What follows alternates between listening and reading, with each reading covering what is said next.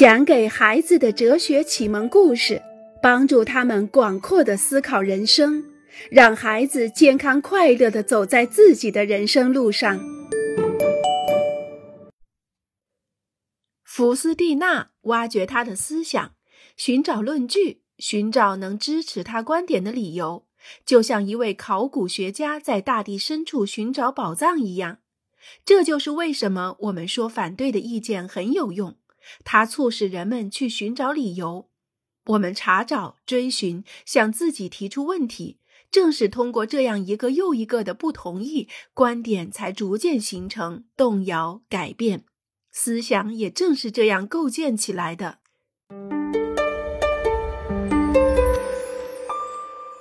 亲爱的小家伙们，从今天开始，我们来了解同意与反对。一点儿都没劲。你想踢球吗？好啊，可以。要不我们换一换，玩扑克牌吧？可以。金钩钓鱼还是抽乌龟？随便你。嗯，那就金钩钓鱼吧。行。天气真好，我们还是到外面的桌子玩吧。好主意。过一会儿我们可以去看电影。好的。我想看动画片，你呢？结果我们可以想象得到，莱昂受不了了。昨天晚上，莱昂对他父母说：“奥克塔夫让我不爽，他总是同意一切，总是与我的观点相同，时间久了好讨厌。”莱昂喜欢谈论政治、女孩子、老师、乐队组合、鲸鱼的消失。可是同奥克塔夫在一起，根本无法进行真正的讨论。奥克塔夫总是同意他的看法。最终，莱昂厌烦了，他觉得一切都是那么平淡，那么没趣。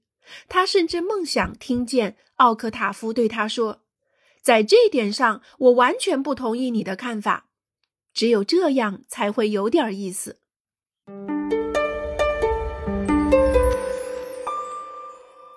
今晚无音乐。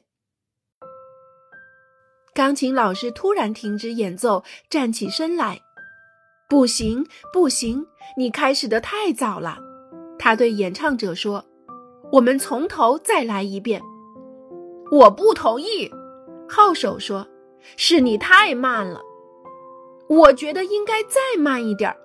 吉他手也加入争论：“你太夸张了。”鼓手说道。再慢就没有节奏了，这根本不是节奏的问题。大提琴手嚷道：“每个演奏者都有自己的观点，这很正常。演奏一段音乐有多种不同的方式。”演唱者坐下来，端起胳膊说：“这样唱是我的选择。”钢琴师说：“这样弹是我的选择。”吉他手说：“这样弹是我的选择。”鼓手说：“这样打是我的选择。”大提琴手说：“这样演奏是我的选择。”那么我们究竟怎么办呢？号手问道。大厅里悄然无声。如果每个人只坚持自己的选择，那将会发生什么呢？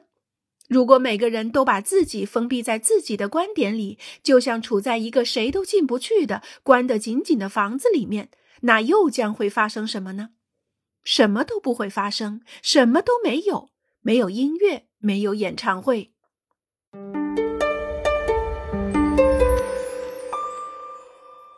一千五百二十三加九十六等于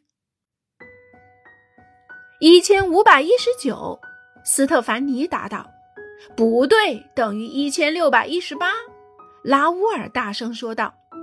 阿黛尔举起手：“是一千六百一十九。”老师在黑板上写下正确答案：一千六百一十九。我不同意，福斯蒂娜说。全班哄堂大笑。福斯蒂娜，够了！老师严厉地说道。我们很清楚，福斯蒂娜不能够这样说。因为每个加法只有一个结果，在世界上任何的地方，对于所有的人都只能是一个同样的结果。在数学上，意义不会存在很久，人们总能找到正确的答案，从而证明一些人是正确的，而另一些人则是错误的。上历史课，福斯蒂娜再一次故伎重演。当老师讲到拿破仑的时候，他举起手来说：“老师，我不同意您对拿破仑的评价。”全班鸦雀无声，大家都在想象福斯蒂娜将会受到什么样的惩罚。没有任何惩罚。老师知道，人的世界不能和数学的世界相提并论，在正确与错误之间并没有清晰的界限。